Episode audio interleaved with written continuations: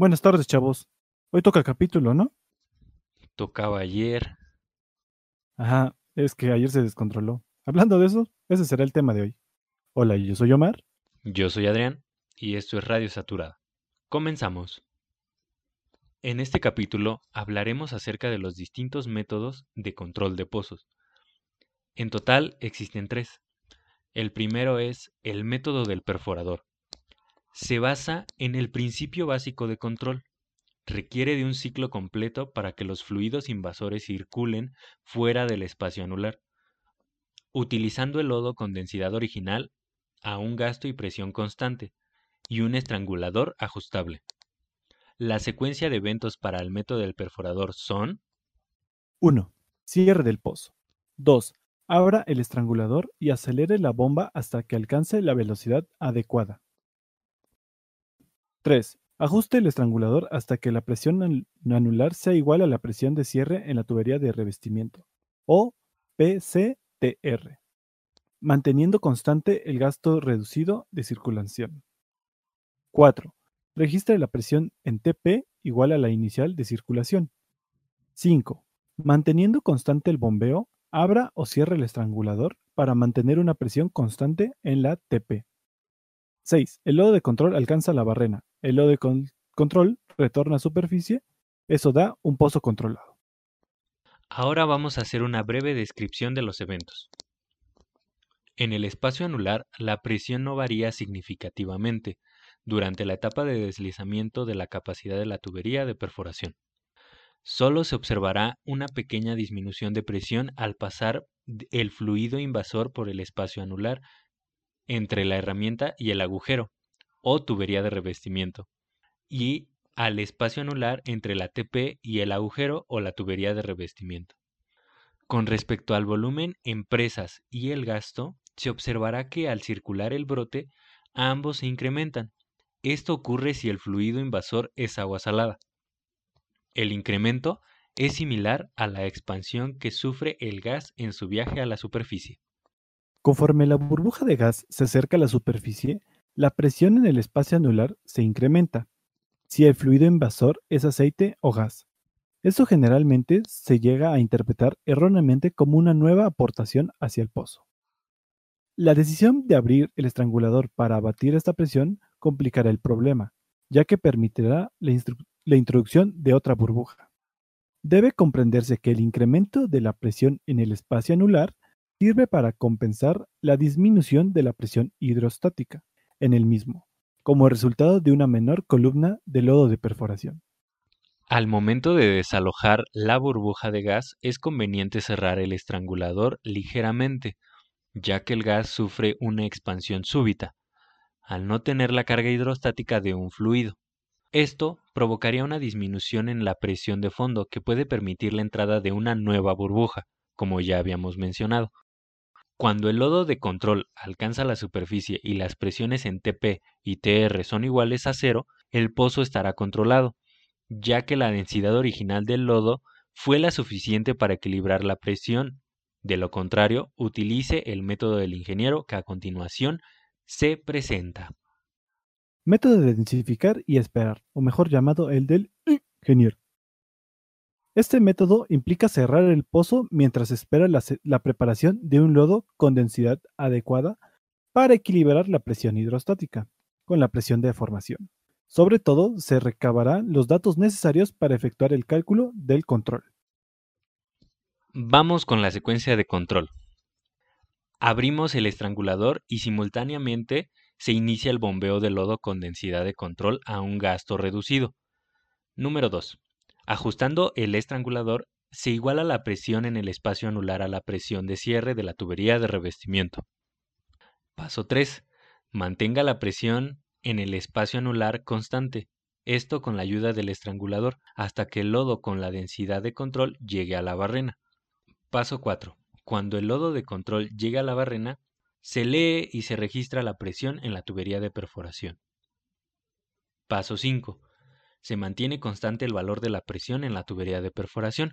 Si la presión se incrementa, se abre el estrangulador y, si disminuye, se cierra. 6. Continúe circulando. manteniendo la presión en la tubería de perforación o TP constante hasta que el lodo con densidad de control alcance la superficie.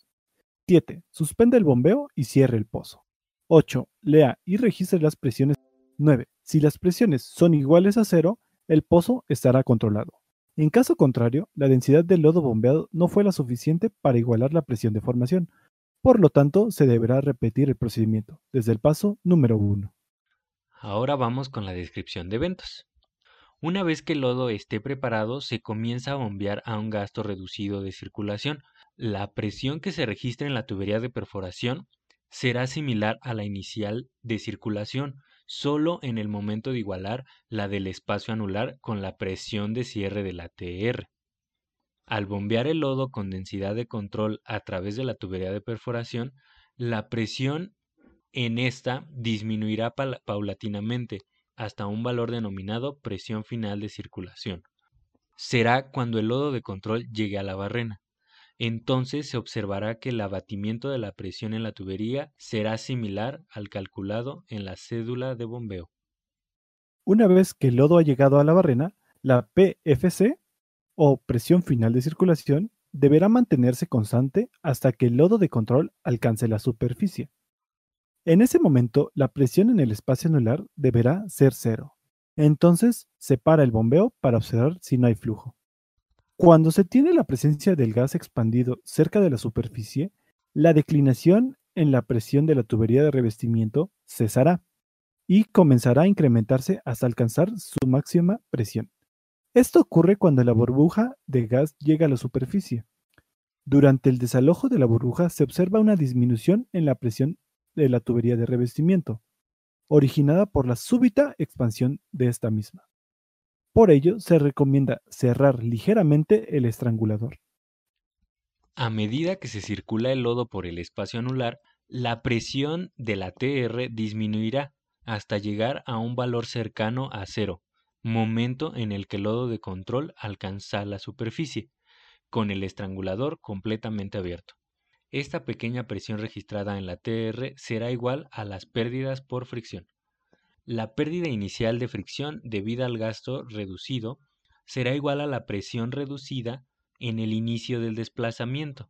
Este valor se mantendrá hasta que el lodo de control entre en la tubería de perforación. Estas pérdidas irán aumentando lentamente conforme el lodo desciende por la TP. Cuando se tiene un flujo turbulento, las pérdidas aumentan con la densidad del lodo. Cuando el lodo salga de la barrena, nuevamente se tendrá un incremento en la caída de presión, que nuevamente incrementará hasta que el lodo alcance la superficie. Las pérdidas por fricción estarán presentes siempre durante el bombeo. Ahora, el tercer método. Método concurrente. Este método se inicia al circular el lodo con la densidad inicial. Se adiciona varita hasta que el lodo alcanza su peso de control. Este método requiere de circular varias veces el lodo hasta completar el control del pozo. La secuencia para este control es 1. Se registra la presión de cierre en la TP y en la TR. Número 2. Se inicia el control a una presión reducida de circulación constante hasta totalizar las emboladas necesarias para llenar el interior de la tubería de perforación. Número 3 el operador del estrangulador debe controlar y registrar las emboladas de la bomba y graficar la densidad de lodo a medida que se va densificando. Número 4. Al llegar a la barrena se tiene la presión final de circulación, por lo que se debe mantener la presión constante hasta que el lodo densificado alcance la superficie. La descripción para este tipo de eventos es este método puede utilizarse inmediatamente al conocer las presiones de cierre y sobre todo es recomendable cuando se requiera una densidad de lodo muy alta. El número de circulaciones será función del aumento de la densidad de lodo, el volumen y las condiciones del fluido en el sistema, así como la capacidad de los accesorios y equipo de agitación para preparar grandes volúmenes de lodo. Algo importante es el cálculo de la densidad del lodo de perforación requerida para el control de la presión del fondo del pozo.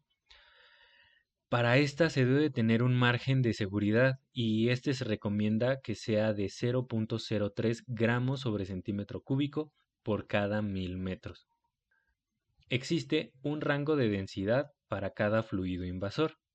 Para el gas tenemos que es de 0 a 0.3 gramos sobre centímetro cúbico. Para gas y o aceite tenemos que va de 0.3 a 0.85 gramos sobre centímetro cúbico y para el agua salada tenemos que va de 0.85 hasta 1.10 gramos sobre centímetro cúbico. Como resumen, el método de perforador se aumenta la presión para controlar el pozo. Si eso no funciona, te va por el método del ingeniero, el cual básicamente lo que dice es densificar y circular en el pozo. En dado caso que las densidades sean muy altas, o sea, las presiones del pozo sean muy altas, se ocupa el método concurrente, que básicamente es iterar e ir agregando varita hasta que, por medio de la circulación, se vaya controlando el pozo. La importancia de este capítulo va a que un descontrol de pozo puede llegar a ser catastrófico para el medio ambiente. Esto ya lo habíamos mencionado en capítulos anteriores cuando hablamos de el Pozo Macondo de la compañía BP. Mm, el mayor desastre eh, en los últimos años. Esta fue una pequeña guía, ya que para un control de pozos existen demasiados datos y demasiadas consideraciones que tenemos que hacer y que tomar en cuenta para un buen control. Entonces, pues vivos, chavos. Ahora, los precios del barril el día 11 de agosto del 2020. WTI 42.13 dólares por barril. Crudo Brent 45.09 dólares por barril. La mezcla mexicana de exportación 39.57 dólares por barril. Esto ha sido todo por nuestra parte. No olviden seguirnos en nuestras redes sociales, en Facebook, Twitter, Instagram y YouTube como Código Petrolero y Radio Saturado. Y recuerden, Pemex tiene la energía y nosotros tenemos el código.